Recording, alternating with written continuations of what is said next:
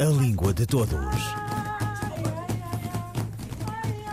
Um programa de José Manuel Matias, realizado pela Universidade Autónoma de Lisboa. A Língua de Todos.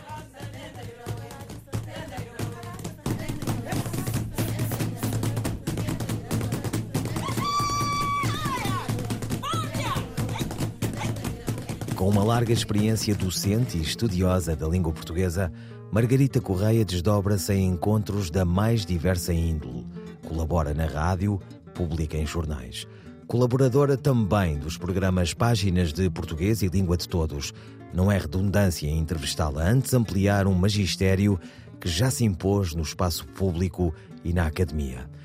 Pois, o que é isto de falar sobre e por dentro da língua? escrevê-la, ensiná-la, tratá-la por tu ou por vocês, conforme se está deste lado do Atlântico ou na outra margem do grande rio Oceano. E que considerações ocorrem a Margarita Correia sobre a designada linguagem inclusiva ou sobre certos usos em modo de modismo, passe a revezada forma, como dizer generala ou insistir em presidentas, coisas assim. Margarita Correia. Tal como em Portugal, uh, o tratamento por você não é uh, uma, uma, situação estável, não é? Aliás, o uso das formas de tratamento uh, está sujeito a muita variação, variação entre gerações, entre estados sociais, entre zonas do país, etc. O voz ainda se mantém, ao contrário daquilo que algumas pessoas afirmam, o voz mantém-se no norte do país, as pessoas continuam naturalmente a utilizar a forma voz e a segunda pessoa do, do plural, perdão. Também no Brasil, nós falamos no Brasil como um todo, mas também no Brasil as coisas não são completamente homogéneas, não é?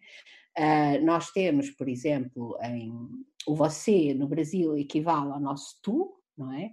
Portanto, é um, é um tratamento de proximidade, em geral, mas, por exemplo, nós vamos para zonas uh, específicas do Brasil, por exemplo, o Rio Grande do Sul, e as pessoas utilizam o tu, não é? O tu é, é, é o equivalente ao nosso tu, e, portanto, as pessoas utilizam-no, e, e, quer dizer, há, há, há também muita variação entre Portugal e o Brasil. O que é que isto significa? Significa que as sociedades têm sofrido nas últimas décadas grandes mudanças, não é? Nós sabemos que, por exemplo, no caso de Portugal, nós temos, por exemplo, a migração para as cidades, eh, a partir dos anos 60, não é? Isto para começar nos anos 60 e para não voltar a não ir mais para trás. Depois, nos anos 70, temos o 25 de Abril e temos a mudança de regime, e depois de, temos uma intensificação, de, aliás, uma generalização da educação e da escolaridade, etc, etc. E hoje em dia nós, eu acredito e acho que vivemos numa sociedade muito menos estratificada do que aquela que eu conheci um, quando era criança. E, portanto, isso tem reflexos na linguagem, porque, de facto, a língua toda, digamos assim, as, as mudanças sociais vão refletir-se na, na, linguagem e, e, também, obviamente, que se refletem nas formas de tratamento, que é, digamos assim, uma, uma das, hum, um dos aspectos mais evidentes da, da, da relação, ou da, da, maneira como as pessoas entendem a, a relação que têm umas com as outras. Mas não é apenas nas formas de tratamento que as variedades europeia e do Brasil divergem. Não, de modo nenhum. Bom, falemos de uma variedade nacional idealizada brasileira, que é idealizada porque dentro do Brasil há muita variação linguística, não é? E falemos de uma variedade eh, nacional idealizada portuguesa. E também falemos de uma variação idealizada, porque, embora Portugal seja muito mais pequenino que o Brasil, nós bem sabemos que é um país que também uh, conhece muita variação linguística interna, não é? Eu não sou a pessoa mais habilitada para falar sobre a questão, eh, mas há, pessoas, há colegas meus que têm estudado nos últimos anos, têm levado a cabo estudos sistemáticos sobre a variação entre o português brasileiro, partir, penso eu que a partir da norma, não é? Da norma dos dois países, a variação entre o português brasileiro e o português europeu. A variação é a muitos níveis. É, é lexical, que há palavras que têm significados diferentes ou uh, situações em que a mesma coisa é chamada de formas diferentes uh, dos dois lados do Atlântico. É aquela que é mais visível, evidentemente, para nós, é, é fonológica, portanto, são os sons da fala, que são diferentes de um e do outro lado do Atlântico são muito diferentes, é, é, os sons da fala, também a própria prosódia, não é? O próprio ritmo da, da fala entre um falante brasileiro e um falante português é diferente, um, a intuação, o ritmo, etc. E depois também, obviamente, as diferenças de caráter sintático são, estão, estão presentes, não é? Temos muita variação em algumas áreas, Uh, no caso do português oral do Brasil, por exemplo, temos a questão da, da, da concordância dentro do, do, do, sintagma nominal, portanto, a concordância entre o nome e o determinante e o adjetivo, uh, que na língua, na língua oral informal Uh, não se processa como, como em português europeu, portanto, há uma, o, o, o, género e o número podem ser marcados no nome e depois os, os elementos que estão à volta do nome podem manter-se invariáveis. Depois há outra questão que é muito problemática no português, seja qual for a variável, é quase tão problemática como o, é quase tão problemática como as formas de tratamento, que é a colocação dos pronomes uh, átonos, dos, dos, chamados clíticos. Eu, eu, te amo, eu amo-te, uh, eu amo você. Esses pronomes que, que são pronomes que estão normalmente uh, a ocupar funções ligadas ao verbo da frase, variam muito na posição entre o português europeu e o português do Brasil. E poderia falar em outras formas de variação, são, são bastantes, não é? Agora, é preciso lembrar que, por exemplo, a colocação, a chamada colocação dos clíticos em Portugal, na variedade europeia, também está em mudança e também as gerações mais novas, os meus alunos da faculdade, não usam os clíticos exatamente como eu uso, não é? Não os colocam exatamente da mesma maneira que eu, que eu os coloco e, portanto, são, são áreas da língua que estão, que estão em mudança. Mudando um pouco de assunto, com as mulheres a assumirem papéis cada vez mais importantes na sociedade, já tivemos no Brasil a presidente Dilma Rousseff e em Portugal uma mulher a assumir o, posto de general. Isto não faz com que acabe por surgir alguns problemas quando Dilma assumiu a presidência, quis que a chamassem presidenta. Com esta mulher a assumir o cargo de general, podemos chamá-la de generala? Como podemos gerir todas estas questões? Em relação à, à Dilma, é assim, as palavras acabadas em NTE, portanto, os nomes de cargos acabados em NTE, como estudante, presidente, representante, etc., de, de, acordo com a norma, não fazem variação de género, não é? Portanto, são invariáveis em relação ao género. Em Portugal, eu acho que isso continua a acontecer e elas continuam a ser invariáveis em relação ao género. Por exemplo, eu considero, continuo a chamar a, a, a, Presidente da Comissão Europeia Presidente da Comissão Europeia e não Presidenta. No caso da Dilma, por um lado, um, aparentemente, alguns dicionários da variedade brasileira do português aceitam a forma Presidenta como uma forma uh, da norma, não é? Talvez não a forma preferida, mas uh, uma forma aceitável. No caso da Dilma, uh, digamos assim, o, o, gesto de ela querer ser chamada presidenta é, sobretudo, penso eu, um gesto de afirmação política e ideológica, não é? Por um lado, porque ela uh, é uma mulher que, que lutou pelos direitos das mulheres, não é? Uma feminista, e por outro lado, porque ela sabe bem que, que a, a, população que a elegeu, não é? Que é uma população mais popular, se é que isto é permitido, portanto, são, digamos assim, camadas sociais mais pobres, mais populares, eh, que são sobretudo, foram sobretudo as responsáveis pela, pela eleição da Dilma, é a forma como essas pessoas dizem, Presidenta, é? a nossa presidenta, e até é uma forma carinhosa de dizer a nossa presidenta. Quanto à generala ou general, a questão não é de agora. a questão da, da, da, feminização ou não dos, das patentes militares é uma questão que se colocou a partir do momento em que as pessoas, em que as mulheres tiveram acesso à carreira militar, e a opção das Forças Armadas foi uh, manter a forma feminina. Uh, e, portanto, provavelmente, formalmente, a senhora será a senhora general, não é? Ou a senhora capitão, ou a senhora, uh, sei lá, almirante, não sei, qualquer patente. Por que é que isso acontece?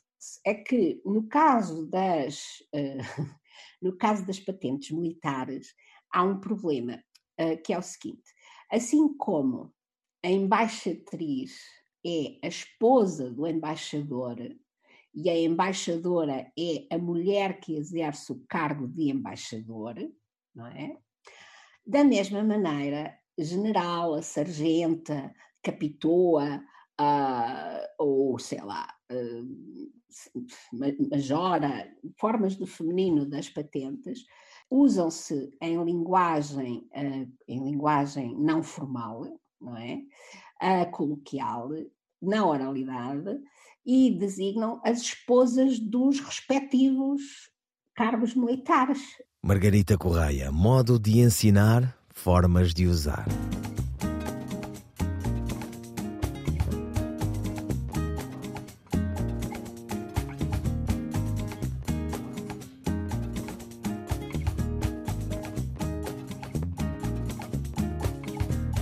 Também contavam história de um amor que nasce hoje.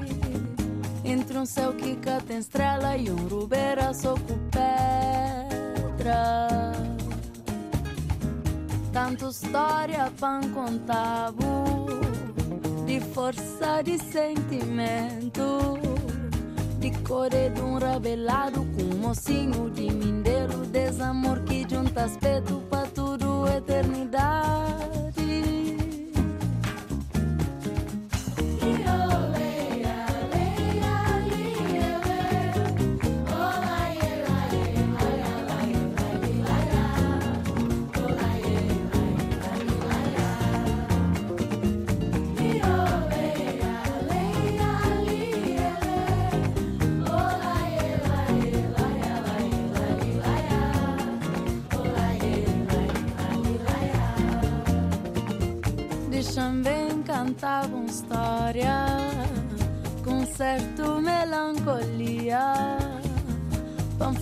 É que é saudade, dinha cabo que é verde.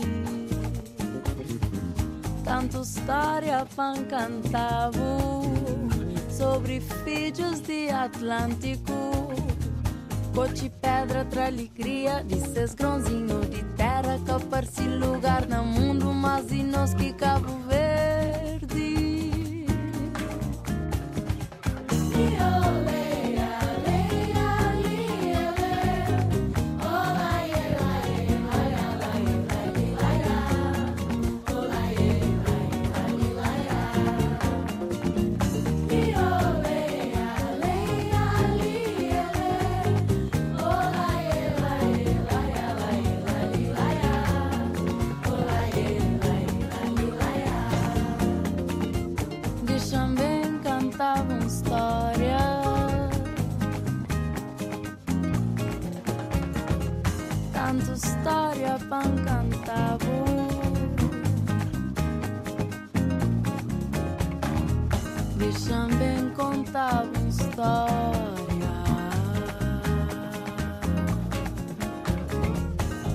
História a História.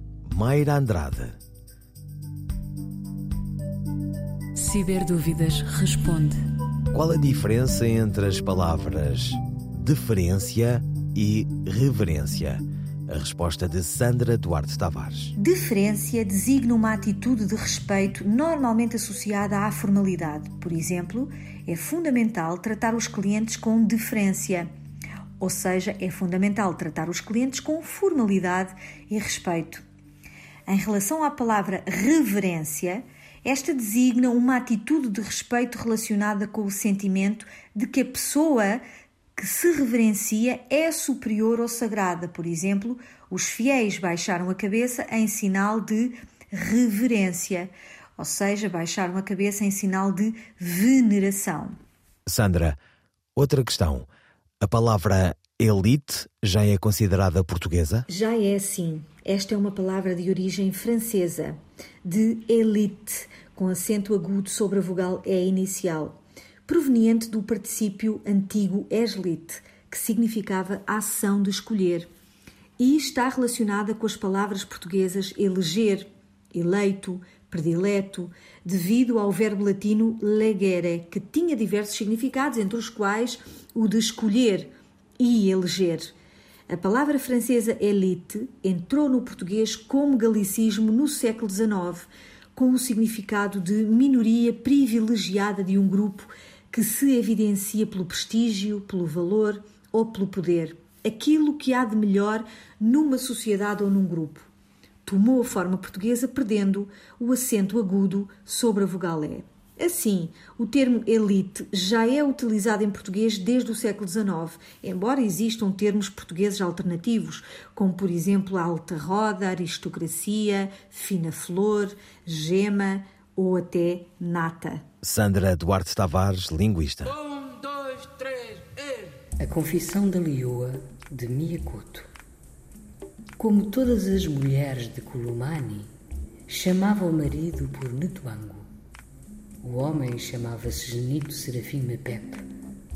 Por razão de respeito, porém, a mulher nunca se dirigia a ele pelo nome. Éramos assimilados, sim, mas pertencíamos demasiado a Kulumani Todo o nosso presente era feito de passado. Naquele momento, anichando-se junto dela, o marido falou-lhe com suavidade a que ela não estava habituada. Cada palavra uma nuvem reparando os céus. O que fazemos agora? Ora, agora. Agora vivemos, mulher. Eu já não sei viver, Netuango. Ninguém sabe. Mas é isso que a nossa filha nos pede, que vivamos. Não me fale o que a nossa filha pediu. Você nunca escutou? Agora não. Agora não, mulher. Não entendeu a minha pergunta? O que fazemos nós com a parte da nossa filha que não enterramos? Não quero falar disso, vamos dormir. Ela soergueu-se, apoiada num cotovelo. Os olhos estavam rasgados como os de um afogado. Mas a nossa silência, calada mulher, esqueceu que não podemos nunca mais pronunciar o nome da nossa filha. Eu preciso saber que partes do corpo enterramos. Já disse para se calar, mulher. Um tremor de folha na sua voz, meu pai brigava com infernos interiores. O ensanguentado saco contendo os restos da filha ainda pingava na sua memória. E de novo, a insepultável lembrança o assaltou. O tropel de vozes e espantos que o despertara na anterior madrugada. Excerto de A Confissão da Lioa de Miyakoto na voz da atriz Maria Henrique. O moçambicano Miyakoto dispensa apresentações. Natural da Beira, segunda cidade do país, o autor de Terra Sonâmbula um marco no seu já longo percurso, é bem conhecido do público português e de língua portuguesa. Bebendo do grande rio do brasileiro Guimarães Rosa, o texto de Miyakoto alia experimentação e poeticidade e pretende fundar uma variação de moçambicanidade onde particular e universal se conjugam. Ouviram Língua de Todos, as despedidas de José Manuel Matias, Miguel Roque Dias e Miguel van der Kellen. A Língua de Todos. Um programa de José Manuel Matias, realizado pela Universidade Autónoma de Lisboa. A Língua de Todos.